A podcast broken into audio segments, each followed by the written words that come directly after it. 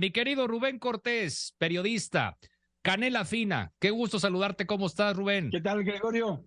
Buenas tardes, buenas tardes y te adelanto feliz Navidad. Ya estamos en modo navideño y te mando un abrazo también a Joaquín y gracias por, la oportunidad de hoy eh, de que conversemos. Eh, me gustaría abundar en el tema del atentado anoche, en la, bueno, cerca de la madrugada a Ciro Gómez Leiva eh, y a lo que hoy dijo el presidente. Creo que el presidente Gregorio se quedó corto, ahorró palabras el presidente eh, para referirse al caso. Eh, creo que perdió una oportunidad el presidente de darle un mensaje de seguridad, de arropar al sector de la prensa, que el presidente ataca todos los días, no, no juguemos con las palabras.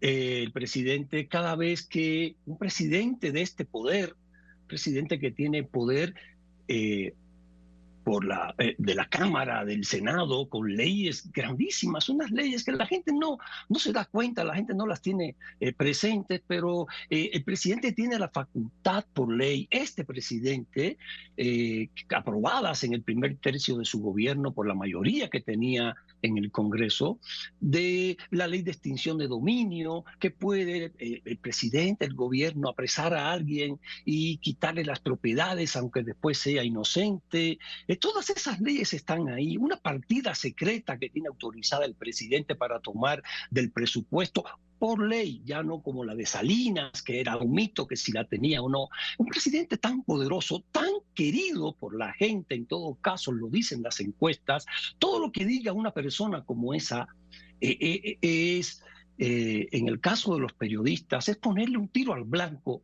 en la frente a cada periodista que ataca, a cada persona que ataca.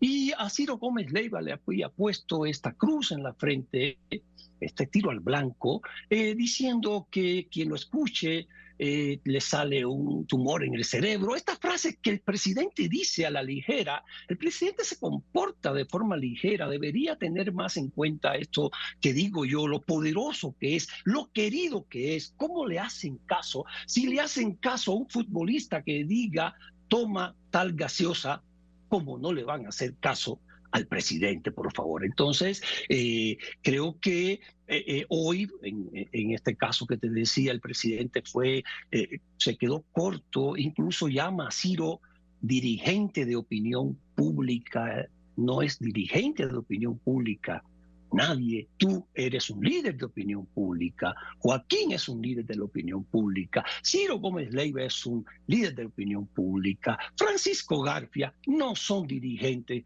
de la opinión pública. Yo creo que quienes dirigen la opinión pública son los propios ciudadanos, los propios oyentes que ahora dicen, a este calvo que está hablando ahí lo quito y pongo a otro por allá que tenga una melena. Yo creo, o que diga cosas mejores, o me quedo con este que dice cosas interesantes. Yo creo que esa es finalmente la libertad de expresión. La libertad está en el que te quiere escuchar, el que te quiere oír, el que te quiere leer. Entonces, eh, no es un dirigente de opinión pública, Ciro Gómez Leiva. Eh, creo que el presidente debió arroparlo más. Eh, y el presidente sigue practicando esto que, que me gusta tanto, lo he comentado con Joaquín. El Papa Ratzinger, el presidente que seguramente lo ha leído, esta, este, este libro, este ensayo grande, muy largo, eh, muy bueno, además del Papa Ratzinger, sobre el relativismo de la palabra. Y, y, el presidente lo practica mucho porque el presidente eh, eh, plantea a Ratzinger el imperio del yo cuando hablo.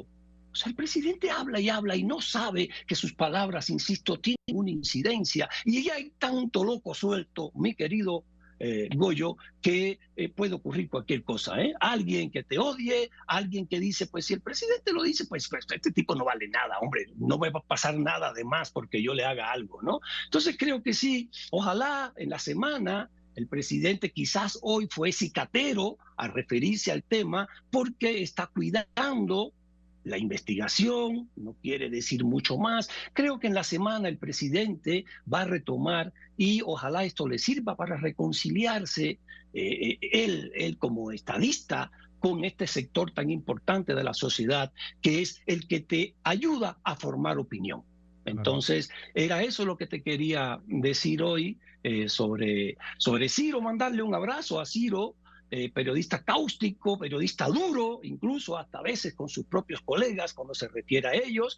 En este momento eh, creo que tiene toda nuestra solidaridad, nuestro cariño y, y a ti también un abrazo, Goyo, Gregorio, otro Joaquín, y nos vemos pronto y que pasemos unas felices fiestas. Muchísimas gracias, Rubén. Gracias por solidarizarte, por unirte a este sentir que tenemos toda esta gran familia aquí en Grupo Fórmula. Y coincido contigo plenamente, coincido contigo. Es momento de, pues, de que esto se termine en cuanto a violencia en el país, que no se nos haga normal que no nos acostumbremos a vivir en este clima de violencia, como los ciento y tanto de miles de homicidios dolosos que han ocurrido en este sexenio, como las agresiones contra periodistas que decíamos hace un momento, cada 14 horas hay una agresión contra un periodista en medio de comunicaciones, no es lo normal, bien nos decía ahorita nuestro amigo Leopoldo ahí de artículo 19, y pues yo también te reitero mi gratitud, mi agradecimiento y siempre mi amistad. Felices fiestas, querido Rubén. Gracias, abrazo largo, con cariño y gratitud siempre, Gregorio. Abrazo. Y acá te, acá te espero en Monterrey cuando quieras, ¿sí? Sí, pues claro que sí, ahí estamos, ¿eh? Gracias. ya lo sabes. Gracias, Rubén, que estés muy bien. Rubén Cortés, Canela Fina.